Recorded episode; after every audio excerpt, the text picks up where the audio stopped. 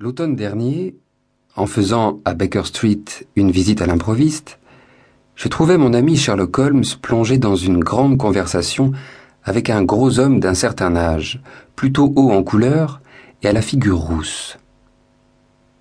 Mais ce qui attirait principalement l'attention chez le visiteur, c'était à n'en pas douter une chevelure d'un rouge tellement flamboyant qu'il en devenait agressif. J'allais me retirer en m'excusant lorsque Holmes me retint d'un geste. Vous ne pouviez pas mieux tomber, Watson, me dit-il gaiement. Je craignais de vous déranger. Pas du tout, monsieur Wilson, dit-il en se tournant vers le gros rouquin. Puis-je vous présenter le docteur Watson?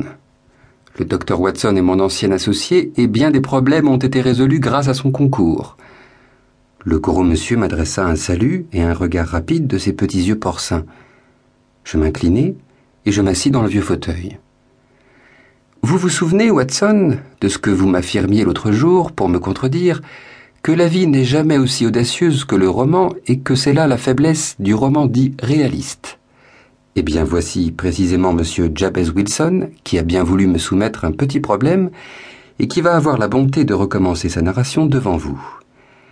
Nous n'en étions qu'au début et je crois que c'est l'un des récits les plus sensationnels que j'ai entendus depuis plusieurs années.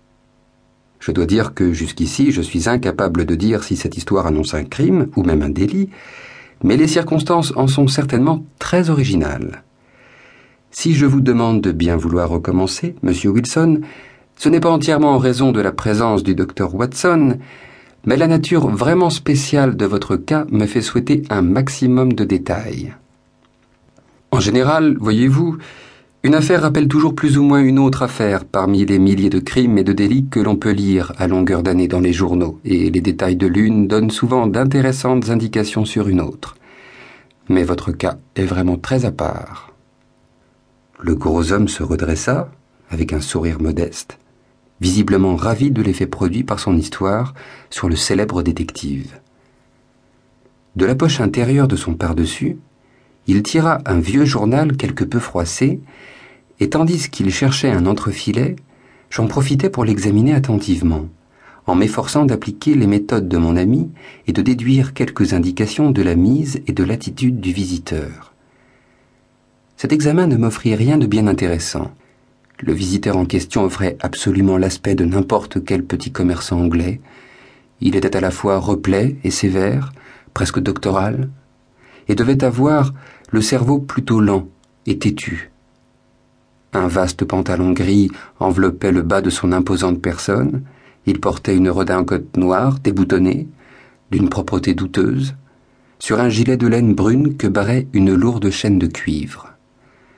Une sorte de carré métallique percé d'un trou y était suspendu comme une breloque. Son chapeau haut de forme, jadis neuf, et son manteau brun dont le col avait été restauré par un morceau de velours, ne prévenait pas en faveur de sa fortune.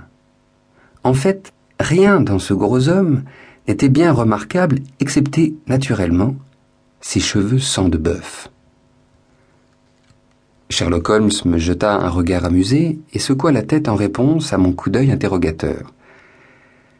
En dehors des faits évidents, dit-il doucement, que M. Wilson a quelque temps pratiqué le travail manuel, qu'il est franc-maçon, amateur de tabac prisé, qu'il est allé en Chine, et qu'il a beaucoup écrit ces derniers temps, je ne trouve moi non plus rien à déduire, Watson. Jabez Wilson se redressa sur son siège et regarda Holmes d'un air effaré, le doigt toujours posé sur un article de son journal. Comment savez-vous tout cela, monsieur Holmes? Comment diable savez-vous que j'ai pratiqué le travail manuel? C'est parfaitement vrai. J'ai travaillé au début de ma carrière comme charpentier de marine. Mais je ne vois pas ce qui a pu vous le faire deviner. Vos mains, cher monsieur, vos mains.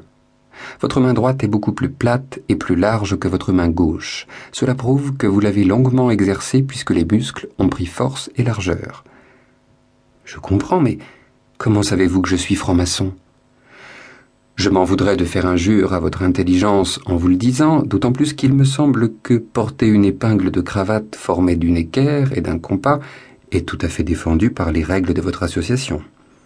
Oh, bien sûr, j'aurais dû m'en douter, mais comment savez-vous que j'ai écrit ces temps-ci? Et que pourrait vouloir dire d'autre votre manchette droite, luisante à force d'avoir